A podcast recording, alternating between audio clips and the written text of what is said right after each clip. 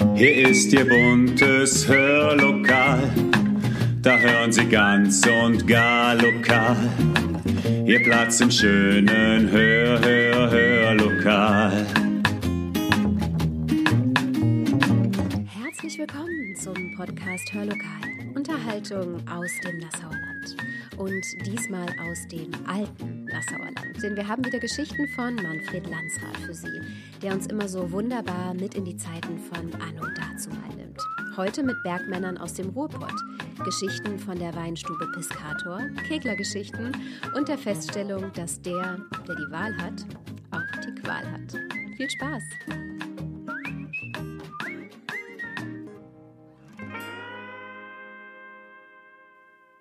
Und damit herzlich willkommen an diesem windigen und ungemütlichen Sonntag, liebe Zuhörerinnen und Zuhörer. Tja, das Jahr 2023 ist noch frisch. Wie wäre es da, wir reisen in dieser Zeit der Zwischenzeit einfach mal ein paar Jahrzehnte zurück? In die Zeiten der 50er und 60er Jahre? Manfred Landsrath, der hat in den vergangenen Monaten wieder die eine oder andere Geschichte in die Tasten gehauen, die es mehr als wert ist, vertont zu werden. Und genau das haben wir heute wieder für Sie getan. Ohren auf, entspannt zurücklehnen und die kleine Zeitreise genießen. Wir starten mit Wer die Wahl hat, hat die Qual. Gelesen von Bernd Bender. Episoden von dazumal. Wer die Wahl hat, hat die Qual. Welchen Film sehen wir uns denn heute an? war oft die Frage bei uns in Nassau. Ja, Nassau hatte zwei Kinos. Das eine war das Hedi-Theater, benannt jeweils nach den ersten zwei Buchstaben von Hermann Lichtspieltheater in der unteren Bahnhofstraße, das von der Familie Hermann aus Nassau erbaut und betrieben wurde. Die Hermanns führten auch die Nassauer Bahnhofswirtschaft. Das andere Kino war das Parktheater in der Emser Straße. Es wurde im Jahre 1955 von der Familie Raff aus Duisburg erbaut und von Herrn Maletzky aus Berlin betrieben. Konkurrenz belebt das Geschäft, konnte man sagen. Denn jeder der Betreiber wollte zuerst seinem Publikum die neuesten Filme präsentieren. Dies war jedoch nicht immer leicht, denn die neuesten Filme wurden zuerst in den Großstädten gezeigt. Und bis sie in die kleineren Städte wie Nassau kamen, dauerte es immer eine längere Zeit. Die Filmrollen wurden von Kino zu Kino gebracht. So konnte es schon einmal vorkommen, dass eine Vorstellung, die um 20 Uhr beginnen sollte, erst um 20.30 Uhr anfing, weil die Rollen einfach nicht rechtzeitig ankamen. Das Hedi-Theater war in rechteckiger Bauweise gebaut und etwas nüchterner ausgestattet, während das Parktheater in seiner ovalen, sehr gefälligen Form schon etwas mehr Wohlfühlcharakter aufwies, obwohl man damals während der Vorstellung noch auf Popcorn und Getränke verzichten musste. Als Ersatz hing vor dem Haus ein Kaugummi- und Bonbonautomat. Man konnte unter verschiedenen Plätzen wählen. Die billigen Plätze, die sogenannten Rasiersitze, waren ganz vorne. Rasiersitz deswegen, weil man hier den Kopf, wie beim Barbier, ganz nach hinten strecken musste um auf der hohen Leinwand den Film zu verfolgen. Ganz hinten waren die teuren Logenplätze. Die waren sogar gepolstert.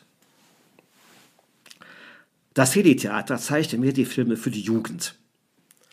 Die Highlights waren die großen Filme mit James Dean, denn sie wissen nicht, was sie tun. Jenseits von Eden und Giganten. In der Spätvorstellung um 22 Uhr waren die Western dran. Zwei glorreiche Halunken, Fuzzi der Revolverheld, Fuzzi halt die Ohren steif und viele mehr. Nicht vergessene Erinnerungen waren, wenn der Inhaber Paul Herrmann die Filme selbst vorführte. Da ein Film aus mehreren Filmrollen bestand, musste darauf geachtet werden, dass die Rollen übergangslos gewechselt wurden. Da aber Paul des Öfteren von der Müdigkeit überwältigt wurde, wechselte er erst dann die Rolle, wenn es auf der Leinwand flimmerte und das Publikum pfiff und lauthals grölte. Das Parktheater zeigte meist die Filme für das breite Publikum. Die Filmklassiker hier waren Vom Winde verweht, Frühstück bei Tiffany, Manche mögen Size, Hiroshima, Mon Amour und so weiter. Doch bevor man den eigentlichen Film zu sehen bekam, kam erst einmal Werbung, dann ein kurzer Kulturfilm, dann die foxtönende Wochenschau. So war man auch ohne den heutigen Fernseher mit seiner täglichen Tagesschau darüber informiert, was in der letzten Woche in der Welt geschehen war. Das etwas neuere Parktheater war in einem etwas aufwendigeren Stil erbaut, verfügte schon damals über Cinemascope, also Breitbildleinwand, und strahlte mit seinen modernen und bequemen Sitzen eine sehr angenehme Atmosphäre aus. Es könnte heute noch mit jedem Kino mithalten. Vor allem hervorzuheben waren die schon erwähnten Logenplätze. Sie waren etwas verdeckt, nicht so gut einsehbar, daher ganz besonders geeignet, wenn man als Jugendlicher seine neue Eroberung ausführen und etwas besser kennenlernen wollte. Der Film wurde dann schnell zur Nebensache.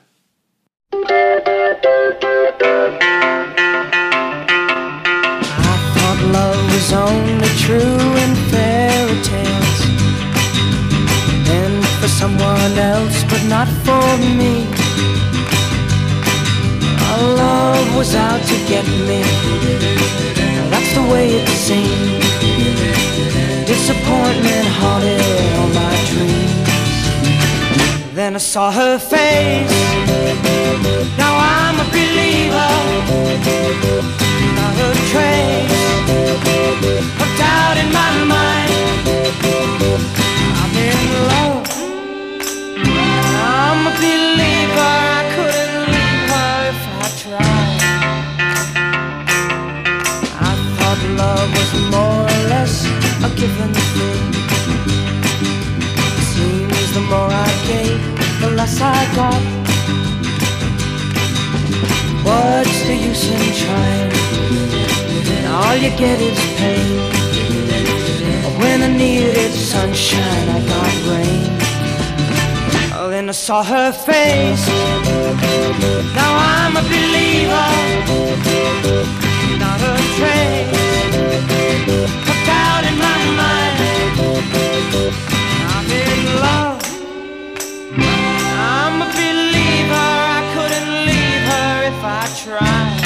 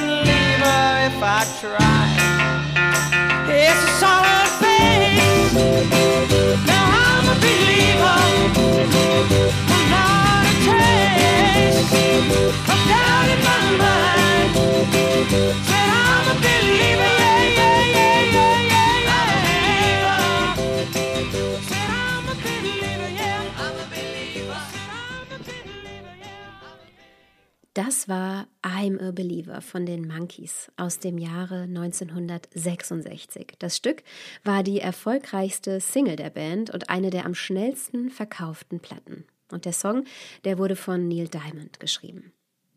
Jetzt, liebe Zuhörerinnen und Zuhörer, springen wir in die Kneipe Schwarzer Bär. Kennen Sie die noch? Eine Geschichte über die Bergmänner aus dem Ruhrpott. Gelesen von Christian Ingmann. Die Bergmänner aus dem Ruhrpott. Viele Ältere aus Nassau und Umgebung werden sich noch gut und gerne an ein Lokal Schwarzer Bär erinnern können. Es war eine Kneipe, wo das Leben noch lebenswert war und die Menschen für eine kurze Zeit ihre Probleme, Entbehrungen, Kummer und Sorgen vergessen konnten, die der Krieg 1945 hinterlassen hatte. Herr Dellmann, ein lustiger, freundlicher und immer lächelnder Wirt, wenn man ihn hinter der Theke oder hinter seinem Klavier nicht sah, lag das an seiner Körpergröße. Auffallend war, dass viele seiner Gäste statt einem Bier ein lecker Pilzken bestellten. Ja, die Kumpels aus dem Kohlenpott hatten die Kneipe fest im Griff. Es waren Bergmänner, die auf der Zeche meist unter Tage arbeiteten und im Duisburger Heim ihren Urlaub verbrachten. Eine rotierende Diskokugel an der Decke und in der Ecke eine große Musikbox mit entsprechender Tanzfläche gehörte in dieser Zeit in jede Kneipe. Die Songs der Interpreten Peter Alexander, Vico Toriani, Katharina Valente, Peter Kraus, Freddie Quinn und so weiter waren die Renner. Selbst wenn mal eine Platte in der Box hängen blieb oder ihren Geist aufgab, spielte das keine Rolle. Man kannte den Text auswendig und sang lauthals mit. Manche Stimmen hätten den Interpreten Paroli bieten können. Wenn auch anfangs Frauenmangel herrschte, sprach es sich im Nassauer Ländchen schnell herum, dass die Männer aus dem Ruhrpott nicht nur sehr großzügig, sondern auch viele von ihnen noch unverheiratet waren. Auch die männliche Jugend aus Nassau kam nicht zu kurz. Am Wochenende wurden einige Väter von ihren Töchtern aus Duisburg besucht. Wer sonst hätte den Teenagern die Schönheit von Nassau besser zeigen und erklären können? Es war Picknick angesagt. Schnell wurde etwas zum Trinken bei Feinkost Pepler oder aus dem Konsum besorgt und an der Lahn ein schönes Plätzchen ausfindig gemacht. Eine große Leidenschaft war leider auch das Rauchen. In einer Packung Zigaretten waren vier Stück für 30 Pfennige. Marken wie Tula, Eckstein und Oberstolz waren die Favoriten. Die Lahn nutzte man nicht nur, um sich selbst abzukühlen, sondern auch, um die Getränke kühl zu halten. Die Teenager aus dem Ruhrpott waren begeistert von der schönen Landschaft, der frischen Luft und natürlich auch von ihren Gastgebern. Als Freizeitgestaltung war auch der Hula-Hoop-Reifen in dieser Zeit angesagt, der übrigens auch in Nassau hergestellt wurde. Die Jungs aus Nassau mussten schon Eindruck hinterlassen haben, denn am nächsten Wochenende waren die Mädchen alle wieder da und brachten sogar ihre Freundinnen mit. Auch im Winter hatten die Nassauer ihren Gästen einiges zu bieten. Schlittenfahren war angesagt. Die Straßen waren meist mit Schnee bedeckt und Räumfahrzeuge waren selten unterwegs. So zogen wir unsere Schlitten bis zur Hömberger Skiwiese, um auf der Straße nach Nassau wieder zurückzufahren. Unsere Begleiterinnen waren begeistert von dem weißen Schnee, da die Schneeflocken im Ruhrgebiet nur geschwärzt zu Boden fielen. Dass wir auf dem Weg auf das trickreich raffinierte und gewitzte Bergvolk aus Hömberg trafen, war gang und gäbe. Dabei kam es auch das ein oder andere Mal zu kleinen Rankings. Sie interessierten sich nicht nur für unsere schnellen Schlitten, sondern vielmehr für unsere Begleiterinnen. Um ihnen jedoch wenig Chancen einzuräumen, durften wir deren Leitwolf Ernst L. nicht aus den Augen verlieren. Zwischen den Hömbergern und den Nassauern gab es beim Schlittenfahren große Unterschiede. Die Schlitten wurden jeweils mit einer Bohnenstange, die man sich unter den Arm klemmte und mit beiden Händen umfasste, in die Kurven gelenkt. Die Hömberger klemmten sich das dünne Teil der Stange unter dem Arm und die Nassauer das dicke. Was die bessere Technik war, ist bis heute ungeklärt. Die Jahre vergingen und es blieb nicht nur bei flüchtigen Freundschaften. Viele Frauen lernten ihre Ehemänner kennen und zogen ins Ruhrgebiet. Die meisten jedoch nahmen jede Gelegenheit wahr, um Nassau zu besuchen. Einige kamen nach einem arbeitsreichen Leben und dem Ruhestand wieder zurück um in ihrem geliebten Städtchen an der Lahn ihren Lebensabend zu verbringen.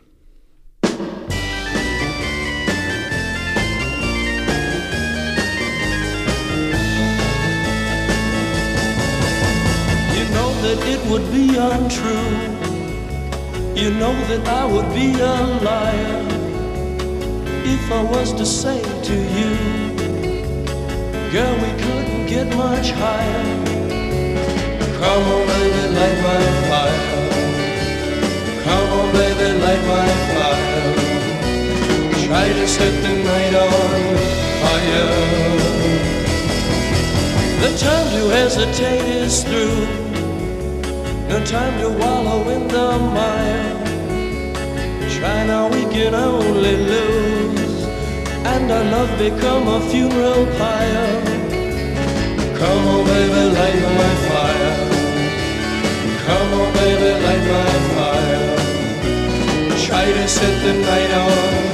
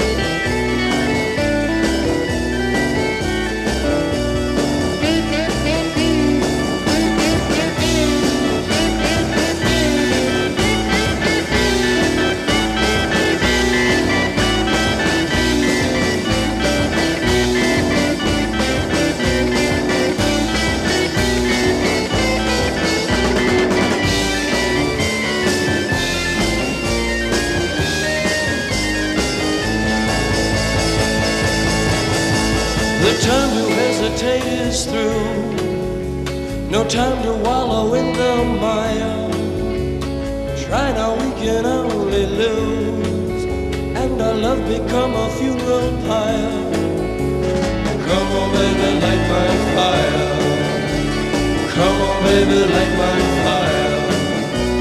Try to set the night on fire.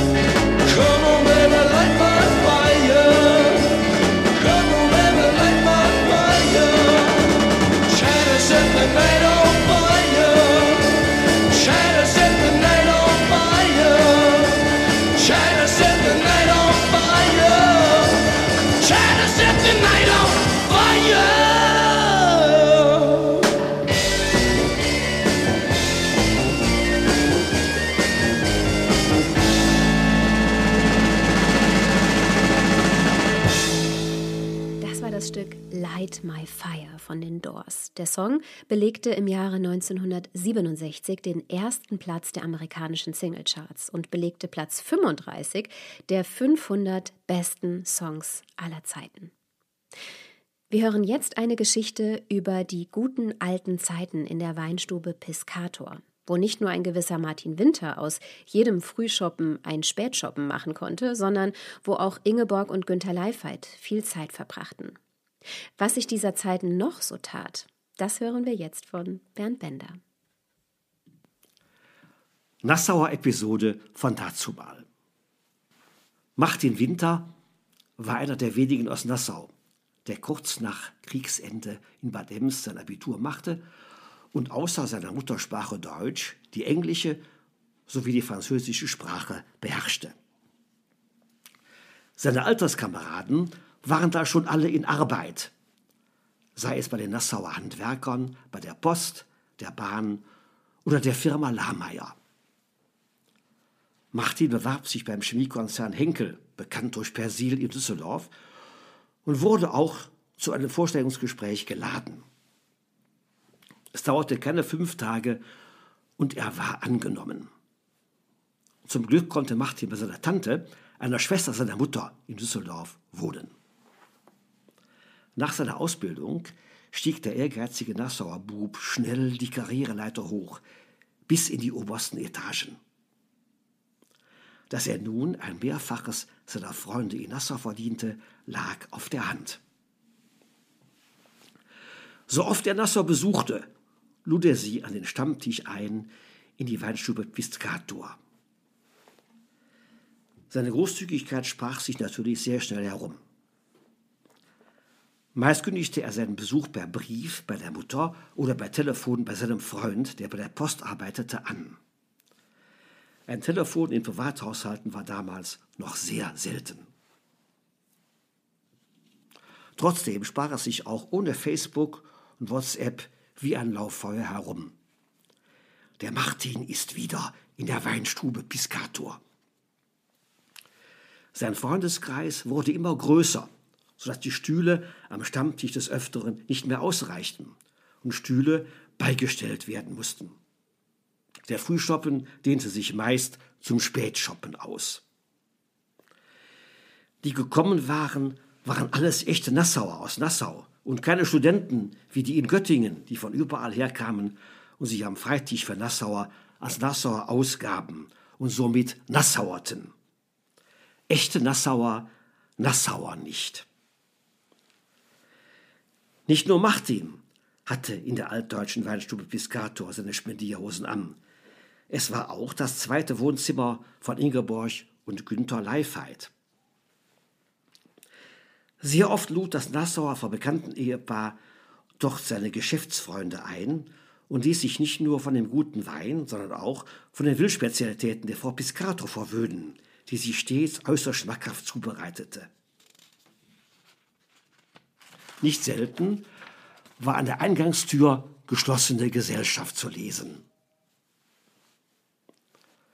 Dass das Piscator auch Martins Stammlokal war, lag nicht nur daran, dass er im Kaltbachtal aufgewachsen und auch Weintrinker war, sondern er interessierte sich sehr, was es Neues in der Stadt gab. Für Gesprächsstoff war ausreichend gesorgt. Der Vergangenheit weinte man keine Tränen nach. Die Zukunft stand im Fokus. Jeder war stolz auf seinen erlernten Beruf, wenn er auch für den einen oder anderen am Anfang nicht auf der Wunschliste stand. Man war ja froh, überhaupt eine Lehrstelle zu bekommen. Ja, wie heißt es so schön? Es wurde wieder in die Hände gespuckt.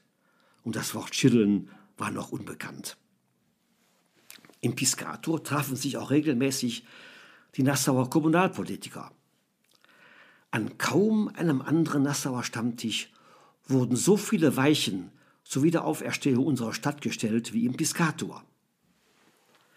Viele gute Stammtischideen wurden später von den Ratsmitgliedern in die Tat umgesetzt, sodass Nassau wieder eine Perle an der Lahn wurde. Nachdem Martin seine eigene Familie in Düsseldorf gegründet hatte, ließen die regelmäßigen Besuche nach und beschränkten sich nur noch auf wenige Tage im Jahr. Einen Termin ließ er sich jedoch nie nehmen, den Nassauer Michelsmarkt. Wenn an der Theke im Festzelt sich einige Nassauer versammelten, wusste jeder, der Martin ist wieder da. Seine Großzügigkeit war auch hier gefragt. Apropos Michelsmarkt. Es muss 1950, 1951 gewesen sein, als zwei Attraktionen in Nassau für Aufsehen sorgten. Eine Attraktion war der Boxring eines Schaustellers. Dort konnte sich jeder melden, der sich zutraute, den Show- und Kirmesboxer, der einem Orang-Utan ähnlich sah, zu schlagen. Für den Sieg gab es 50 D-Mark, was für die damaligen Verhältnisse sehr viel Geld war. Schlägertypen gab es in Nassau und Umgebung zuhauf, nur keine Boxer. Und so hatte es an Herausforderern nicht gemangelt. In den ersten drei bis vier Runden sah mancher Herausforderer noch so gut aus, als hätte er die 50 D-Mark schon in der Tasche und könnte den Ring als Sieger verlassen. Wenn jedoch der Kirmesboxer glaubte, das Publikum hätte für sein Geld genug gesehen, machte er ernst. Manche Herausforderer bekam so die Visage poliert und den Frack voll, dass er sich kaum auf den Beinen haltend fluchtartig den Ring verließ. Eine weitere Attraktion war, ein Schausteller spannte ein Stahlseil von der Amtsstraße, wo heute der Anbau der evangelischen Regionalverwaltung steht, bis zum Kirchturm der evangelischen Kirche, um mit einem Motorrad dort hochzufahren. Der Artist fuhr nicht nur hoch, sondern vollbrachte unterwegs sogar noch einige Kunststücke auf seinem Motorrad, was für Nassau eine Sensation war. Zwei mutige Männer, der Tankstellenbesitzer und Horex Motorradrennfahrer Hugo Schmitz aus Bad Ems und der Nassauer Draufgänger und Dachdecker Heine Mager meldeten sich bei dem Schausteller, dass sie da auch noch hochfahren könnten. Der Schausteller witterte ein Geschäft. Er rührte die Werbetrommel und gab mehrmals bekannt, dass am Michelsmarkt Sonntag um 15 Uhr zwei Freiwillige aus Bad Ems und Nassau mit dem Motorrad über das Drahtseil bis hoch zum Kirchturm fahren würden. Die Kettenbrückstraße füllte sich bis auf den letzten Platz, sodass kein Durchkommen mehr möglich war. Jeder wollte das Spektakel miterleben. Hugo Schmitz erreichte alleine eine beachtliche Höhe, was ihm viel Beifall einbrachte. Nun kam der Haudegen Heine, unser weithin bekanntes Nassauer Urgestein. Als er auf der Startrampe stand und dann auf dem Motorrad Platz nahm, ging ein Raunen durch eine Menge. Sein Traum jedoch war schnell ausgeträumt. Es gelang ihm nicht, trotz mehrerer Versuche, das Motorrad nur einen Meter zu bewegen. Ob es daran lag, dass Heide noch nie ein motorisiertes Fahrzeug gefahren hatte, oder ob es vom Schausteller beabsichtigt war, ließ sich nicht feststellen. Trotzdem bekam der Heine noch seinen großen Auftritt, indem er zusammen mit dem Artisten in einer unten am Motorrad angebrachten Metallhalterung mitfahren durfte und aus luftiger Höhe dem Publikum zuwinken konnte. Allein sein Mut wurde mit tosendem Beifall belohnt. I, I love the colorful clothes she wears and the way the sunlight plays upon her hair. I hear the sound of a gentle word on the wind that lifts her perfume through the air. I'm picking up good vibrations. She's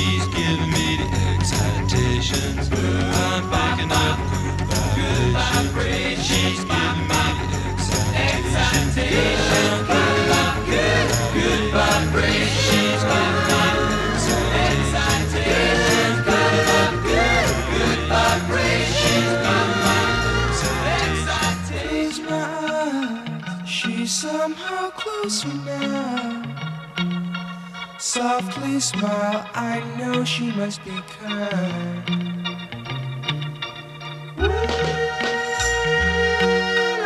In her eyes, she goes with me to a blossom room. I'm picking up good vibrations. She's giving me the excitations. I'm picking up good vibrations. She's